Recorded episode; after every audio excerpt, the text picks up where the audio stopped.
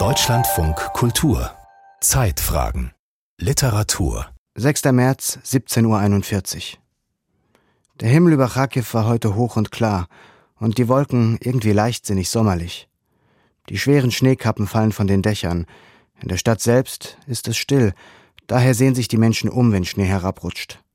In der Stadt ist Frühling und in der Stadt ist Krieg. Mal ist der Himmel über Kharkiv tief und aufmerksam wie ein Auge. Dann wieder hängt er voller großer, aufgewühlter Wolken. Und immer spannt er sich über einer Stadt im Krieg. Himmel über Kharkiv heißt das gerade erschienene Buch des ukrainischen Autors und Musikers Sahi Jadan, der am Sonntag für sein herausragendes künstlerisches Werk sowie für seine humanitäre Haltung im Krieg mit dem Friedenspreis des deutschen Buchhandels geehrt wird.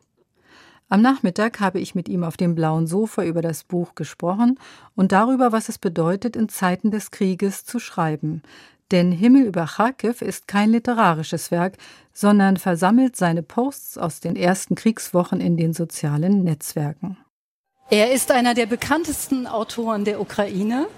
Er ist Musiker und er ist seit Beginn des Angriffskrieges auf die Ukraine unermüdlich tätig in seiner Heimatstadt Kharkiv als freiwilliger Helfer. Für sein humanitäres Engagement und für sein herausragendes künstlerisches Werk, so heißt es in der Begründung, wird er am Sonntag mit dem Friedenspreis des deutschen Buchhandels geehrt. Ganz herzlich willkommen, Sahi Jadan. Ich freue mich, dass Sie hier sind. Hallo. Guten Tag. Guten Tag. Ich grüße alle ganz herzlich. Herr Jadan, ein Friedenspreis im Krieg. Was bedeutet dieser Preis für Sie? Zuerst habe ich davon schon äh, früher gehört, ja, was das für ein Preis ist. Und das ist für mich natürlich eine große Ehre, mit diesem Preis ausgezeichnet zu werden. Und in dieser Situation, dieses Rai, in diesem Jahr, müssen wir leider Gottes ja bei einem Friedenspreis an den Krieg denken. In der Ukraine, der Krieg dauert an. Russland hat uns großflächig angegriffen. Acht Monate versuchen wir uns zu verteidigen und selbstverständlich ist es schwierig, über die Literatur in dieser Zeit zu reden. Andererseits auf der einen Seite habe ich mich sehr gefreut über die Preisverleihung. Auf der anderen Seite weiß ich, dass es eine große Geste der Solidarität für die ganze ukrainische Gesellschaft und für das Land ist. Das ist also sehr zwiespältig. Ich habe ganz verschiedene Gefühle. Es ist natürlich erfreulich, dass ich hier auf der Messe bin, in diesem literarischen Milieu seit Jahren wieder mal. Und wir Ukrainer sind auf der anderen Seite ständig in unseren Gedanken in der Ukraine. Ukraine. Wir müssen dran denken, was dort passiert. Und es ist sehr schwer, das abzulegen. Das kann ich mir vorstellen, dass das für Sie merkwürdig sein muss, hier zu sein auf der Buchmesse in Frankfurt, so wie eine Art Parallelwelt. Ich habe ja auch gesehen, als Sie da äh, draußen warteten, dass Sie immer am Handy zugange sind. Also ich denke, Sie haben gar keine Ruhe, richtig hier zu sein. Wie empfinden Sie das? Das ist tatsächlich, ja, das ist eine gespaltene Situation, ein gespaltenes Gefühl. Ich verfolge ständig die Ereignisse an der Front. In Kharkiv, diese Nacht wurde die Stadt wieder beschossen mit einigen Raketen. Ein Haus ist völlig abgebrannt und es ist sehr schwierig für mich, auf die Messe zu konzentrieren und sie zu genießen. Aber es gibt auf der anderen Seite noch eine wichtige Sache. Es ist äußerst erfreulich, dass wir einen ukrainischen Stand haben in diesem Jahr, dass ukrainische Schriftsteller hier sind und dass sie darüber berichten können an das deutsche Publikum, was bei uns abläuft. Die Kultur hat an diesen Tagen, in diesen Wochen und Monaten äh, kein Recht zu schweigen. Wir müssen weiter Kulturprojekte äh, betreiben. Die Schriftsteller müssen weiterschreiben. Das ist natürlich eine merkwürdige Situation. Viele sind sind von unseren Schriftstellern direkt an der Front mit der Waffe in der Hand. Und sie müssen natürlich auch gleichzeitig auch was anderes machen. Ja, nicht nur bei der Armee dienen, ihre Sache weitermachen. Wie wichtig ist es für Sie, dass Sie hier präsent sind auf der Buchmesse? Sie haben es gerade schon erwähnt, aber ist es auch so eine Art Akt des Widerstands und ein Akt, ja, wie soll man sagen, ein Engagement natürlich für die Kultur, während in ihrer Heimat ganz viel zerstört wird. Natürlich an Bibliotheken, an Verlagen, da passiert ja ganz viel. Äh, für mich ist es eine Möglichkeit, normal mit anderen Menschen zu kommunizieren, mit Kollegen zu kommunizieren. Ich verstehe wunderbar dass die Ereignisse unseres Krieges in der Welt nicht immer so präsentiert werden, wie wir uns das wünschen würden. Manches wird verzerrt. Ähm, manche Menschen lassen sich von bestimmten Stereotypen leiten und ich brauchen, wir brauchen einen direkten Kontakt. Und ich denke, die Kultur hat in dieser Hinsicht gigantische Möglichkeiten. Und ob das im Westen oder im Osten Europas ist, sind die Leute weiter sehr skeptisch den Politikern gegenüber eingestellt. Und sie zweifeln alles an. Wenn jemand aber aus dem Kulturkreis mit ihnen spricht, verspreche ich mir ähm, eine größere Überzeugungskraft. Die Kultur ist nicht politisch engagiert und sie ist deswegen überzeugender für die Menschen. Und das ist tatsächlich so, dass es unbedingt notwendig ist, dass wir unsere Kontakte aufrechterhalten und weiterführen. Ich kann ja selbst sagen, sagen dass, oder beobachten, dass ähm, bestimmte Kontakte zwischen dem deutschen Milieu und dem ukrainischen bereits existiert haben. Wir hatten ja viele Aktionen, viele Veranstaltungen durchgeführt. Wir haben viele Bücher gegenseitig ähm, ins Deutsche bzw. ins Ukrainische übersetzt und wir können ja unserer Kultur noch mehr geben in der Zukunft. Und es ist ja äußerst wichtig, dass die ukrainischen Schriftsteller in diesen Tagen sind, sind und ihre Standpunkte, ihre Ansichten hier klar machen können, ihre Gefühle präsentieren und diese Möglichkeit muss genutzt werden. Himmel über Kharkiv, Nachrichten vom Überleben im Krieg. So heißt Ihr neues Buch, gerade bei Surkamp erschienen. Das beginnt mit den Worten Hallo allerseits und beginnt am 24. Februar diesen Jahres. Da hatte der Angriffskrieg gerade begonnen. Sie waren mit Ihrer Band unterwegs und wie ging das los? Wie haben Sie dann entschieden, dass Sie sofort nach Kharkiv zurückgehen würden? Was war der Grund? Selbstverständlich, ja. Wir hatten ja keine Zweifel. Das war für uns klar. Wir müssen zurück. Wir waren tatsächlich unterwegs. Wir hatten Gastspieler und das war um 5 Uhr morgens. Ich war im Zug. Meine Freunde haben mich angerufen und berichteten, dass die Russen die ersten ukrainischen Städte gebombt haben. Und ich und meine Musiker haben sofort gesagt, wir müssen zurück. Und zum Abend am 24. waren wir bereits zurück und wir hatten keine Minute daran gezweifelt, dass wir unsere Arbeit fortsetzen. Seit 2014 sind wir als Musiker unterwegs. Wir wussten ganz genau, äh, wer unsere Hilfe braucht. Und wir als Freiwillige haben unseren Menschen geholfen. Wie muss man sich so einen Tag vorstellen in Kharkiv? Sie beschreiben ja sehr genau und detailliert, was Sie da tun. Aber das sind natürlich auch immer ganz unterschiedliche Dinge. Mal helfen Sie im Krankenhaus, bringen Medikamente, mal fahren Sie an die Front. Wie geht das los? Wie beginnt so ein Tag? In der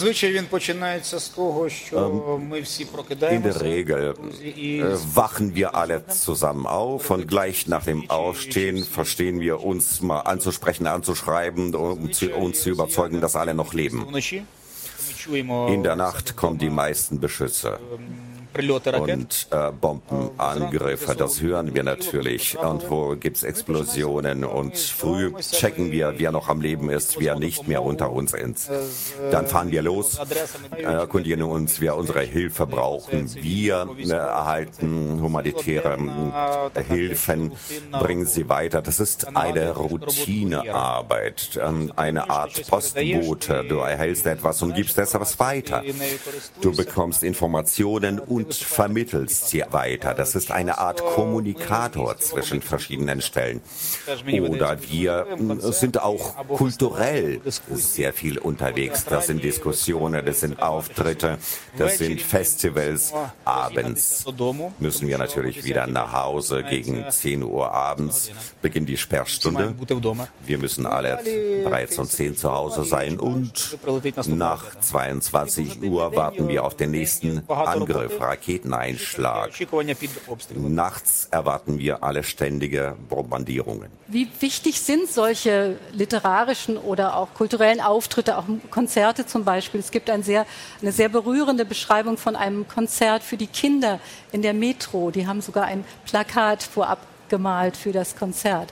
Welche Rolle spielen solche Auftritte? Das waren unsere ersten Auftritte in den ersten Kriegswochen im März. Wir haben ja in der Metro unsere Konzerte durchgeführt, in Krankenhäusern, ähm, in äh, Bombenschutzkellern, unter den Militärs. Die Menschen zeigen den Bedarf danach. Sie bitten uns darum, zu ihnen zu kommen und etwas vorzusingen. Die Kultur verbindet uns mit, dem, mit der Vorkriegszeit. Zeit. Und das ist für uns eine Möglichkeit, wieder uns in die Normalität zu versetzen und das andere zu verdrängen. Und außerdem haben wir begonnen, jetzt Festivals durchzuführen mit vielen, vielen Zuhörern. Und das sind ja die Zivilisten, das sind die zivile Bevölkerung gleichzeitig auch die Soldaten. Sie haben auch die Möglichkeit, von der Front kurz mal zum Konzert in die Stadt kommen und wieder zurückzufahren. Es gibt ja viele unter den Soldaten, die auch viel gelesen, viel Musik gehört haben. Das ist ja eine Art öffentliches Tagebuch, was Sie da geschrieben haben und was Sie auch weiter schreiben. Dieses hier geht über die ersten vier Monate im Krieg, aber Sie schreiben weiter im Netz. Ja, welche Aufgabe haben diese Texte? Es erscheinen ja zurzeit viele Kriegstagebücher, sowohl online als auch als Veröffentlichungen, als Bücher. Was ist so wichtig daran? Ist es die Dokumentation dessen, was geschieht? Oder was, was ist für Sie der Antrieb, das zu schreiben? Ähm, in erster Linie musste ich einiges festhalten. Einfach, dass sie nicht verloren gehen, nicht vergessen werden. Die äh, Kriegszeit ist sehr spezifisch. Auf der einen Seite sehr äh, zusammengepresst und auf der anderen Seite sehr unlinear, unterschiedlich und vieles vergisst man dabei. Und ich denke, das ist eine der Aufgaben der Literatur, der Funktionen der Literatur eines Schriftstellers, alles festzuhalten. Stimmen, Bilder, Emotionen, die dann später nicht wiederherstellbar sein werden. Und zum Zweiten, so oder so, auf die oder die Weise hat jeder Schriftsteller seine Leserschaft. Und ich habe einen großen Respekt vor unseren Lesern, vor meinen Lesern und es ist sehr wichtig, mit diesen Menschen zu kommunizieren. Ich habe denen immer mitgeteilt, wie die Situation in Kharkiv ist und schrieben mir zurück, was sie davon halten. Das war eine Art äh, Gegenverkehr, meine Meinung, meine Posts und die Meinung meiner Leser. Das ist äh, eine Art ist waagerechte Verbindung ja, mit zwischen mir und den Lesern. Das Schreiben widerspricht dem Tod, so heißt es im Nachwort Ihres Buches. Sie haben gerade die Rolle des Schriftstellers beschrieben, gerade auch im Krieg. Aber Ihr Schreiben hat sich verändert. Es ist ja in dem Sinne kein literarisches Schreiben, sondern es ist ein dokumentierendes Schreiben. Die Wahrnehmung verändert sich auch im Krieg, schreiben Sie an anderer Stelle. Was bedeutet das Schreiben im Krieg, beziehungsweise Warum ist literarisches Schreiben nicht möglich? Gibt es dafür gar keine Zeit oder gar keine Energie? Ich denke, es ist doch möglich, das literarische Schreiben doch beizubehalten, auch in der Kriegszeit. Und es ist sogar notwendig. Aber das habe ich erst tatsächlich viel später festgestellt. Die ersten Monate war das für mich sehr, sehr schwierig etwas Literarisches zu produzieren. Ich musste tatsächlich ja diese Realität erstmal begreifen. Ich musste diesen Sprung machen zwischen der alten und der neuen Realität. Und diese neue war viel stärker, viel ähm, intensiver als die äh, alte. Und ich habe natürlich nicht dieses Buch als literarisches Werk überhaupt angedacht. Und äh, man hat mir vorgeschlagen, daraus ein Buch aus meinen Posts, meinen Meldungen, ein Buch äh, zusammenzustellen. Und ich habe sofort ja gesagt, weil das natürlich auch für einen deutschen Leser sehr wichtig sein wird, interessant sein wird, ja meine Posts in der deutschen Übersetzung durchzulesen. Und das ist auch nicht nur interessant, sondern auch wissenswert. Alles, was uns passiert, so oder so, äh, prägt einen Schriftsteller immer ein. Das bleibt hängen. Und zuerst werden solche Bücher herausgegeben, später kommt vielleicht noch Theaterstücke dazu oder andere Werke. Ich denke einfach, die Kultur muss diesen Krieg widerspiegeln. Sie muss das reflektieren. Wir haben ja viele Möglichkeiten, das zu tun. Der Krieg ist noch nicht zu Ende. Sie haben über den Krieg schon mal geschrieben, den Krieg im Donbass, in Ihrem Roman Internat. Da haben Sie Bilder von großer Poesie, aber auch des Grauens gefunden für diesen Krieg damals schon. Und da spielt Pascha eine Rolle, ein Lehrer, der seinen Neffen aus einem Internat zurückholen will, das bombardiert wird. Und dieser Pascha wächst in dieser Zeit, in diesen Tagen, es spielt nur über drei Tage dieser Roman, über sich selbst hinaus. Und ich habe den Eindruck, die Bürgerinnen und Bürger in Kharkiv, die Sie hier beschreiben, tun das auch und Sie auch mit Ihrem Engagement. Woher kommt das, diese Kraft? Und sind Sie selbst erstaunt darüber? Ich denke, die größte Quelle der Kraft ähm, sind meine Mitmenschen in Kharkiv zurzeit. Es ist sehr interessant, mit diesen Menschen zu kommunizieren. Sie geben mir einfach das Gefühl der Kraft. Äh, wenn man diese Menschen sieht, wenn man diese Menschen erlebt, so kann man sich das nicht leisten, eine Schwäche zu zeigen. In diesen neun Monaten haben Hunderte von Menschen gesehen, die mich geprägt haben, die mir ins Gedächtnis ähm, äh, eingegangen sind. Und äh, sind hervorragende, sind äh, prägnante, starke Menschen. Sie wollten natürlich diesen Krieg nicht und sie haben nie damit gerechnet, aber gleich nach dem Kriegsausbruch bleiben sie in ihrer Stadt, sie machen alle etwas, sie helfen ihren Verwandten, ihren Freunden und anderen Menschen. Und äh, man trifft eine ältere Frau zum Beispiel, die darum bittet, ein Handy für sie zu kaufen, damit sie ihre Verwandten anrufen kann. Und ähm, bittet dafür mir Geld an. Ich habe ihr gesagt, nee, das ist kostenlos. Kauf für dich lieber, lieber Frau, etwas zu essen oder schenk dir etwas anderes. Bringt das Essen zu den anderen. Also man versucht sich gegenseitig Kraft zu verleihen und uns stärkt natürlich auch die Liebe zu unserer Stadt und zur Ukraine. Das tun Sie ja auch. Sie äh, sprechen den Menschen Mut zu in diesem Buch. Das ist manchmal wie ein Mantra. Gute Nacht, Freunde, ruht euch aus. Morgen sind wir dem, dem Sieg wieder einen Tag näher. Ich danke Ihnen ganz herzlich. Ich hoffe, Sahijadan, dass Sie den Mut nicht verlieren in dieser Zeit, die, wo sich doch alles zuspitzt, die Situation. Und ich danke Ihnen für dieses Buch, Ihr Engagement. Himmel über Kharkiv, Nachrichten vom Überleben im Krieg. Und jeder, jede, die erfahren möchte, wie es ist, in einer Stadt zu leben, weiterzuleben und den Mut eben nicht zu verlieren, in einer Stadt, die jeden Tag beschossen wird, möge dieses Buch unbedingt lesen. Ich danke Ihnen.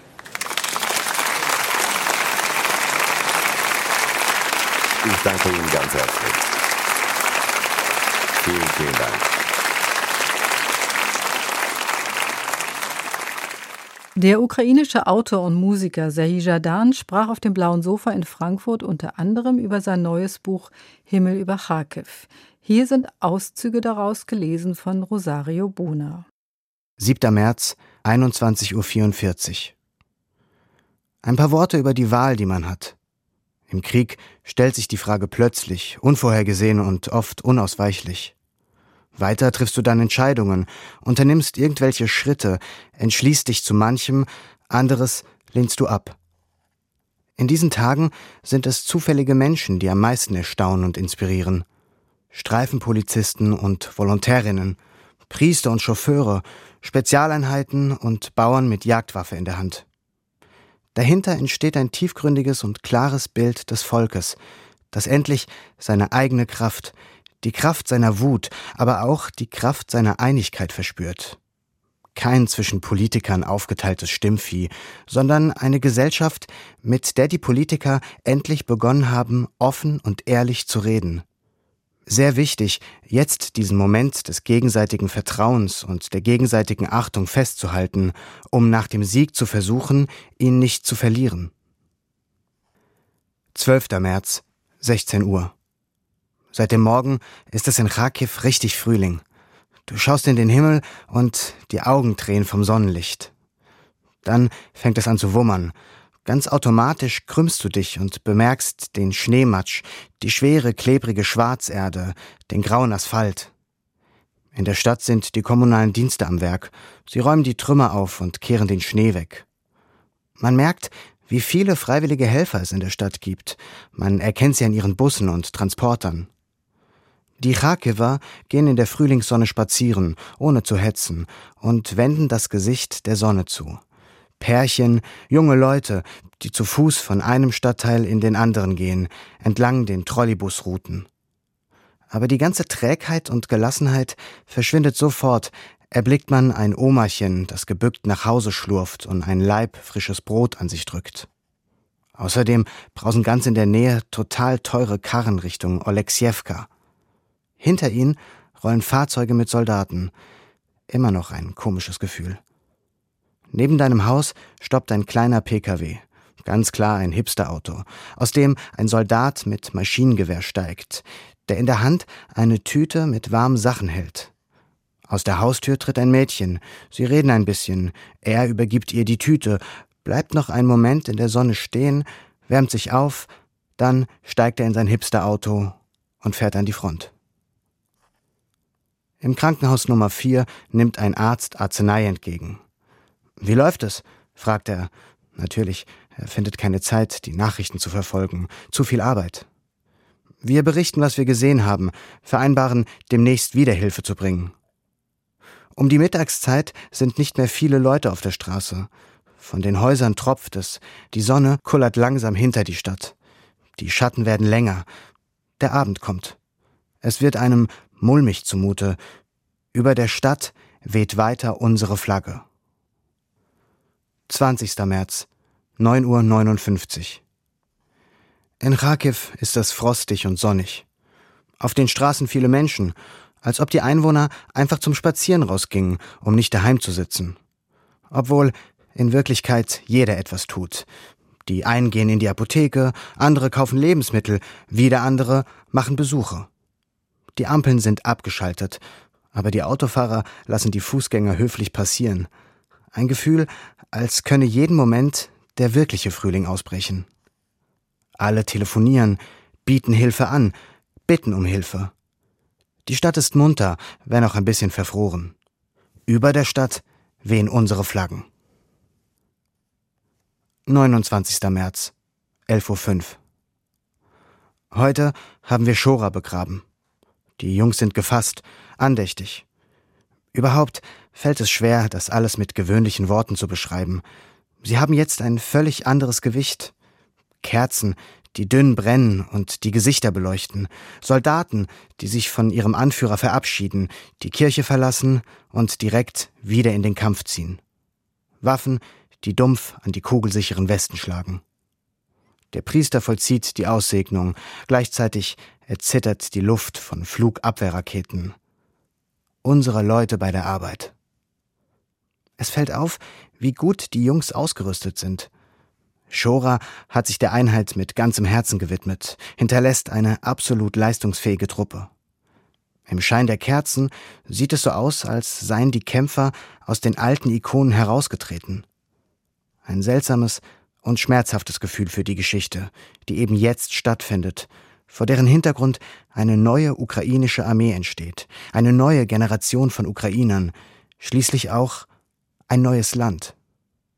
Passt auf euch auf, Freunde auf das heute alle am Leben bleiben. Das waren Auszüge aus dem neuen Buch Himmel über Kharkiv, gelesen von Rosario Bona. Für literarische Texte fehle ihm die Zeit, sagt Jadan, der unermüdlich in Kharkiv unterwegs ist, um Menschen zu unterstützen. Ebenfalls vom Krieg, dem Krieg im Donbass, der längst vor dem 24. Februar 2022 begonnen hatte, handelt sein letzter Roman Internat von 2018. Pascha, ein Lehrer, will seinen Neffen aus einem Internat am anderen Ende der Stadt holen, das unter Beschuss geraten ist. Doch der Heimweg ist gefährlich und dauert einen ganzen Tag, weil in der Stadt aufgrund der Kampfhandlungen das zivile Leben zusammengebrochen ist. Wer wohl hier gewohnt hat? Pascha schaut sich in der zertrümmerten Wohnung um. In der Küche über dem Tisch ein Kalender aus dem Vorjahr. Im großen Zimmer, wo sie jetzt sitzen und sich aufwärmen, hängen verblichene Tapeten herab. Holzfußboden, ein Bett aus gebogenem Metall in der Ecke. Darauf drei Frauen, dunkel wie Bäume im Winter. Neben dem Bett liegen mehrere zerfetzte kleine Kissen. Offenbar haben in dem Bett die Kinder geschlafen. Jemand kommt von der Straße herein, drängt sich näher zum Feuer. Andere machen sich auf den Weg in den Regen, nachdem sie sich aufgewärmt und aus ihren Reisetaschen und Tüten etwas gegessen haben. Ich würde mir nicht wünschen, dass sich in unserem Haus irgendwann so eine Gesellschaft versammelt, denkt Pascha. Jemandes anderen Alltag sehen ist wie in fremden Pornomagazinen blättern. Man weiß nie, wo man lieber nicht hinfassen sollte. Und hier ist das ganze Leben umgestülpt, wie eine Tasche. Wie im Internat. Man kann nichts verbergen, alles liegt offen herum. Und hunderte Unbekannte gehen durch dein Leben, ohne irgendwelche Spuren darin zu hinterlassen. Sie verheizen fremde Möbel und wissen nicht, wer in dieser Zeit in ihren eigenen Häusern lebt. Vielleicht heizt dort auch gerade jemand mit Büchern aus ihrer Bibliothek den Ofen. Wir müssen hier weg, denkt Pascha. So schnell wie möglich nach Hause. Der Alte ist bestimmt schon verrückt vor Angst. Und auch der Junge sollte das alles lieber nicht sehen. Hast du dich aufgewärmt? fragt Pascha. Geht so, antwortet der Junge. Dann los, sagt Pascha. Es ist fast eins. Ich würde lieber nicht im Dunkeln wandern. Bald sind die Kleider wieder nass. Das Wasser schmatzt in den Schuhen. Weitergehen fällt schwer. Aber man kann nirgendwo rasten und sich aufwärmen. Die unendlichen Regenfelder, die im Süden in schweren, durchnässten Hängen abfallen, ziehen sich bis Assow hin, weiß von Schnee, an den Rändern schwarz von der Erde. Neben der Straße wächst niedrig und gekrümmt ein Waldstreifen. Die Bäume sollen eigentlich Wind und Schnee abhalten, halten aber nichts ab. Der Wind kriecht unter die Kleidung, wickelt dich ein, behindert deine Bewegungen. Ab und zu erkennt man am Straßenrand, dunkel im Schnee, Sachen, die jemand zurückgelassen hat. Eine leere Tasche, ein nutzloses Paar Schuhe, ein Darmpullover. Die Wandernden werfen Ballast ab. Es ist noch weit, der Weg ist anstrengend. Mal steigt die Straße hoch über den Kreidesteinbruch, mal fällt sie ab zu den leeren, verschilften Steppenweihern. Ein neuer Anstieg fällt besonders schwer. Die Füße rutschen aus, der Wind verkühlt das Blut. Das unendliche Weiß führt auf die andere Seite des Lebens. Du glaubst, nie mehr aus diesem Tal herauszukommen, aus dieser Falle, dass du bis zur Besinnungslosigkeit unter diesen nassen und verängstigten Reisenden wandern wirst. Beim Aufstieg bemerkt Pascha schon, dass sich auf dem Hügel eine Menschenschar sammelt, dass alle stehen, miteinander diskutieren und zögern weiterzugehen. Nicht, dass wir auch noch umkehren müssen, erschrickt Pascha und beschleunigt den Schritt. Den Jungen zieht er untergehakt mit. Bist du in Ordnung? fragt er ab und zu, und der Junge nickt müde. Alles klar, geht schon. Sie kommen auf dem Hügel an. Der Wind ist hier besonders bissig. Dafür hat der Regen aufgehört. Die Luft riecht nach nassem Schnee. Vor ihnen öffnet sich das nächste verschneite Tal, in das sich der winterliche Wald begraben hat. Die Straße unter ihren Füßen fällt steil ab und führt direkt zwischen die Bäume ins kalte, gefrorene Dickicht. Und auf der anderen Seite des Waldes führt der Weg wieder aufwärts, auf einen Hügel, und hinter dem Hügel sind Halden und graue Häuserblocks zu erkennen. Dort beginnt ein ganz anderes Leben. Hier ist es, ganz in der Nähe. Nur noch hinunter, durch den Wald und auf der anderen Seite wieder hinauf, und du bist gerettet. Nur, dass da ein schwarzer Rauchschweif hoch und schief über dem Wald hängt, dicht, böse, als würde dort jemand Akten mit Gefallenenlisten verbrennen. Und vor allem, die Straße führt genau dorthin, wo es brennt, und umgehen kann man diesen Wald nicht. Es sei denn, man wollte auf unbestimmte Zeit bis zu den Knien im Schnee herumwarten. Das war ein Auszug aus dem Roman Internat von Zahi Jadan aus dem Jahr 2018, gelesen von Rosario Bona. Jadans neues Buch, über das ich vorhin mit ihm auf dem blauen Sofa auf der Buchmesse gesprochen habe, heißt Himmel über Kharkiv und ist im Surkamp Verlag erschienen.